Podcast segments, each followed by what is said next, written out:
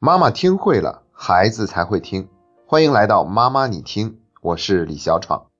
今天要给大家聊一个在沟通中非常重要的技巧，叫做正向意图。那我得先讲一下为什么要跟大家聊这个话题，是因为我前两天出差的时候，有一个晚上去酒店旁边的小餐馆吃饭，那是一家夫妻店，特别的小，只有几张桌子。店主的小女儿估计也就是上小学一年级的样子，正趴在一张餐桌上写作业。可毕竟这是一个公共场所嘛，客人呢都是来来往往、进进出出的，所以想让孩子全神贯注的去写作业，这几乎是一件不可能的事情。那我就听到这两口子一边忙着招呼客人，一边不断的去盯着孩子，看他有没有认真学习。发现孩子在那个地方东张西望的时候呢，就远远的训斥几句。终于呢，那个妈妈稍微有了一点空闲，就特意的坐到孩子对面，就跟孩子说。你知道吗？你们班主任告诉我了，说你还有你们班上的谁谁谁都是属于成绩不稳定的那种类型，忽高忽低的，都这样了，你还不认真写作业？然后这个孩子就很可爱的回答了一句说：“妈妈，那我有的时候不是考的也很好吗？”然后这个妈妈马上就回答说：“你考得好是因为你蒙对了，总之你要好好的写作业。”听完这对母女的对话呢，我感觉有一些小无奈。其实来到一个大的城市，两口子用自己辛勤的汗水、劳动所得去养家糊口，努力的给孩子提供一个更好的生活环境，这是一个很温馨的场面，也是值得我们去尊重的事情。而且，即便是在餐桌上学习，也未必不能把学习学好。可是，在这个过程中呢，还是存在一点点小的问题，那就是我们一直在强调的，一定不能拿走孩子的力量，而是要增加孩子的力量。可是这个妈妈在跟孩子沟通的过程中呢，每一句话几乎都是暗含着否定的。所以，如果这个妈妈她能够用正向意图的方式去跟这个孩子沟通的话，那就会鼓励到孩子，也会给孩子增加更多的力量。那我们先就这个事情本身去说一下，怎么样去用正向意图的方式去表达。比如第一句，妈妈说：“你们班主任说你的成绩是忽高忽低的类型，都这样了，你还不认真写作业。”其实我们可以这样跟孩子说。你班主任的意思是，如果你再认真一点的话，你的学习成绩就会变得更好了。那当孩子说“我不是有的时候也考得很好吗？”那妈妈可以回答说：“当然呢，那是因为你很多的时候也是很认真、很努力的学习的，所以就能够考得很好。那如果你愿意再多努力一点的话，那你就会考得更好哦。”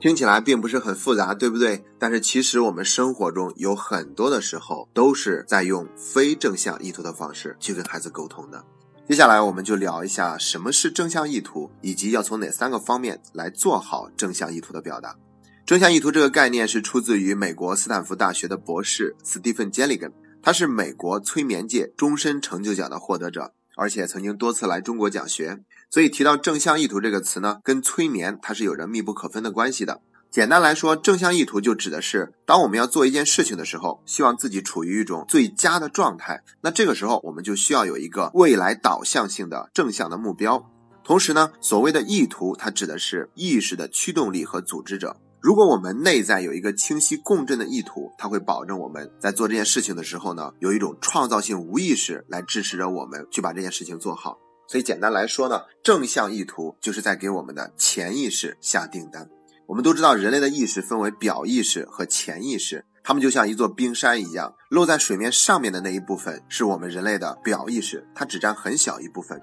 更大的部分是藏在水面下面，那就是我们的潜意识。而我们做一件事情的动力呢，它更多的是取决于我们潜意识究竟支持不支持它。如果我们的潜意识它是愿意的，那它就会有巨大的动力去源源不断的贡献出来，而且会让我们发挥出更大的创造性。所以，如果我们想要什么事情发生，那就直接下订单给我们的潜意识的话，那这个事情就有着事半功倍的效果。而且非常重要的一点，正向意图它是在做一件事情之前就要先完成的，它起到的是一个正本清源的作用。就像心理学家艾瑞克森曾经说过一句类似含义的话，他说：“我总喜欢在开始工作之前就把它做完。”那语言呢？它真的是很有能量的，所以才有了 NLP 这门学问，叫做神经语言程序学。而且在心理学里面，很早就有了语言检定技术和语义分析技术。因为我们说的每一句话里面，它都是不自觉的表达了更多、更丰富的含义。所以我们要怎么样做才能够让自己的潜意识跟正向意图有一个非常好的连接呢？首先，第一个方面叫做正向表达。听起来很简单，对不对？其实我们在家庭教育的过程中很难做到这一点，因为我们张嘴就给孩子说：“别在那里睡懒觉了，别看电视了，你总是在那个地方玩起来就没完没了。”你写作业的时候能不能不马虎一回？你永远说的都是那么好，但是总也做不到。等等等等，这样的话说的很多。要注意，这些话它不仅包含了一个谴责，而且从命令的层次来看呢，它也不是一个清晰的指令。我们可以想象一下，如果我们让一个机器人正在往前走的时候，给它一个指令，想让它回来，这个时候呢，我们告诉它不要往前走了。其实这个机器人是非常茫然的，它最多它是停在原地，但它不知道马上回来，因为我们只是告诉它不要做什么，而没有告诉给它要做什么。所以，我们跟孩子说话的时候，说他不要马虎，不要磨蹭，不要偷懒，不要贪玩，不要赖床。其实，我们每一次都是在强调一个负面的信息。我记得在张德芬写过的《遇见心想事成的自己》那本书里面，也提到一个类似的案例。他们说是怎么样才能够心想事成呢？就是要给宇宙下订单。那我们去说一句话，是自己的愿望，然后诚心诚意的告诉给老天爷，让他帮助我们去实现。然后其中有一个人就写了：“我千万不要娶丑八怪做老婆。”然后他的老师就告诉他说：“那么你将来一定会娶一个丑八怪。”为什么呢？因为在这个订单里面出现了“丑八怪”这个词，那这是宇宙所听到的一个关键的词语。至于“不要娶”这三个字，反倒很难让宇宙去接收到。而且好好的，干嘛非得强调不要娶丑八怪做老婆呢？这好像在隐含着一个更深的含义，那就是好像在我们的潜意识里面，觉得自己本来就只能娶一个丑八怪做老婆一样。所以，同样的道理，我们说减肥不如说瘦身。我们对孩子说不要看电视了，不如告诉他把电视关上，去写作业。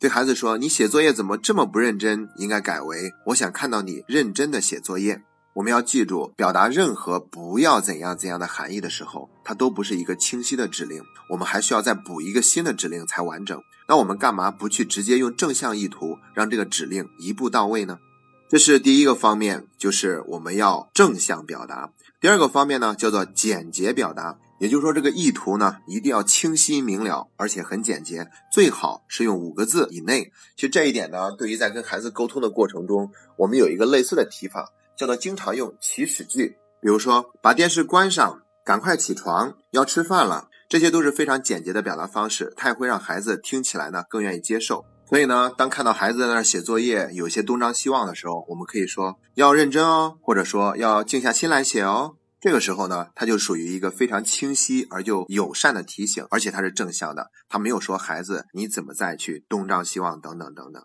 这是简洁的表达，特别是等到孩子年龄更大一些的时候，他就会更加注重在这方面的要求。我们说话越啰里啰嗦、唠唠唠叨的，那他们就更加不愿意听，甚至会专门拿我们说话太啰嗦，变成了一个他们对抗我们的理由。好了，这是第二个方面，叫做简洁表达。第三个方面呢，它讲的是身体共振。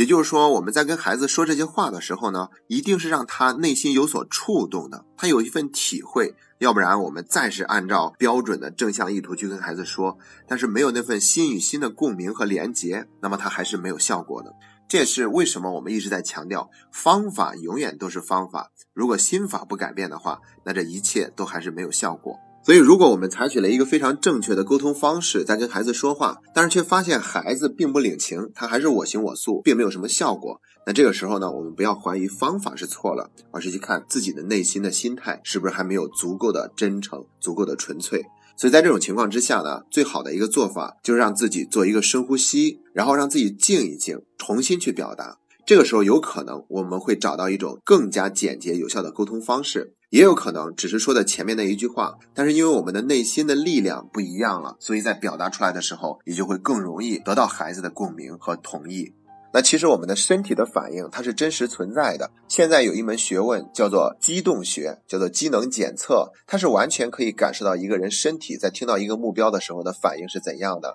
所以在我买车的时候呢，曾经对两款车型犹豫不决，不知道要买哪一个。最后呢，就专门去请教我那个学机动学的朋友，然后他通过不断的摁我胳膊上的肌肉，确认了我其实对其中一辆车是更加接纳的。于是最后我就再也不纠结了，痛痛快快的买了那辆车。那好了，关于正向意图的三个方面，我们都已经讲完了。第一个叫做正向表达，第二个要简洁表达，第三个就是身体的共振。其实不光是要让孩子内心有触动，我们自己首先也要内在有一份触动，才有可能会去感染到孩子，让这句话变得更加有力量。其实讲到正向意图，也是再一次证明了我们内在的变化是多么的重要。要不然的话，仅仅是在表面上学习了一些所谓的方法和技巧，他们往往还是不管用的。在本周四晚上，我会专门做两场直播，针对我们的读书会的家长。一场直播是针对于正在读《如何说孩子才会听》这本书的家长，另外一场直播是针对于正在读《非暴力沟通》这本书的家长。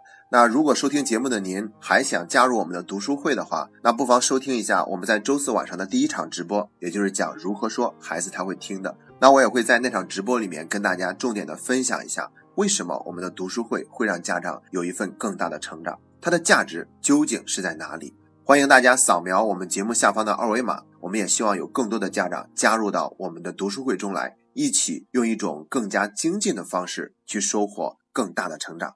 好了，今天的节目就到这里，这是妈妈你听陪你走过的第一百七十二天。